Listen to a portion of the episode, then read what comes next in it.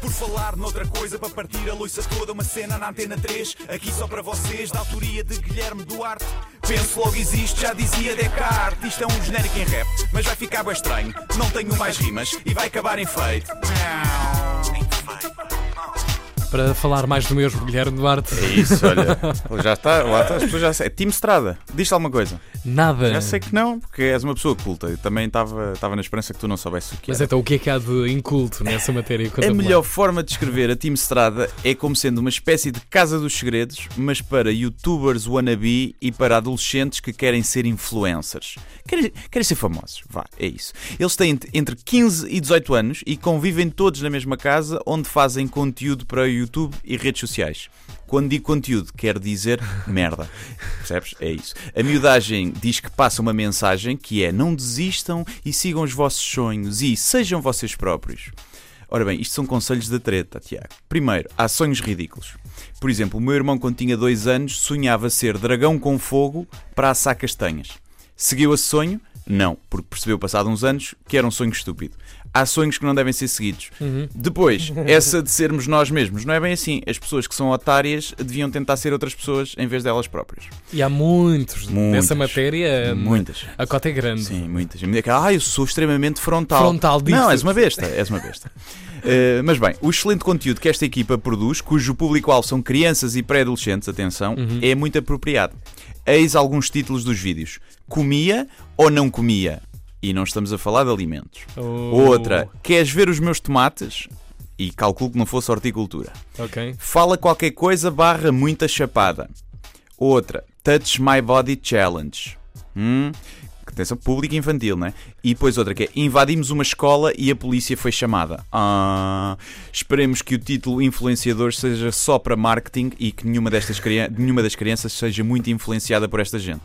Se bem que isto é tudo muito efêmero, não é? E não causa problemas a longo prazo, já que na nossa altura também era o Batatinha e o Companhia e não é por aí que fomos todos para o Chapitão. Mas bem, o criador da Team Strada anunciou que vai criar uma escola de influencers, que era tudo o que o mundo precisava. É? Vai ser a primeira vez que ouvir um miúdo a dizer desistir da escola vai ser uma coisa boa. Calculo que as dis- disciplinas sejam como tirar selfies, citações foleiras para descrições de fotos e ainda mamas ao rabo, o que dá mais likes. As respostas para os exames vão ser feitas por stories e a nota é dada por engagement nas redes sociais. E perguntas tu, Tiago, mas porquê é que eu estou a falar neste assunto? Ah, mas é? porquê estás a falar desse assunto, ó, Guilherme Duarte? É pá, porque o Twitter ficou ao rubro com uma polémica com o mentor da Team Strada devido a uns comportamentos, chamemos-lhe estranhos, não é? É um gajo de 36 anos que convive lá no meio dos adolescentes e dá beijinhos na boca a menores, não é? A menores. Toca muito na pele de menores, invade casas de banho com miúdas sentadas na sanita, tudo em prol da trollagem e da brincadeira. Trollagem, que É, bom. e então gerou-se o pandemónio e há quem diga que, que o senhor é um bocado cheirar predador, não é? Bem, eu não sei se é ou não, não gosto de entrar em histerias que podem ser injustas e destruir a vida de alguém. O que eu sei é que ele é um adulto que usa boné ao contrário. E isso a mim cheira logo a esturro. Pior, acredita nos signos e está sempre com essa conversa. Ora, alguém que usa boné ao contrário e acredita nos signos, ou é pedófilo ou é drogado. Não há outras hipóteses. Ou então é parvo. Pode ser só parvo. Pode ser, pode ser só parvo. Agora, se por acaso ele fosse um abusador, teríamos de lhe dar o mérito de ter criado um produto que consiste em atrair menores para dentro de uma casa de livre e espontânea vontade e ainda ganha dinheiro com eles. Andaram os pedófilos a gastar dinheiro em pastilhas gorila e em epás para atrair as crianças e este gajo tem esta mente criativa digna de um gênio. Melhor só é Michael Jackson que construiu a Feira Popular em casa, não é?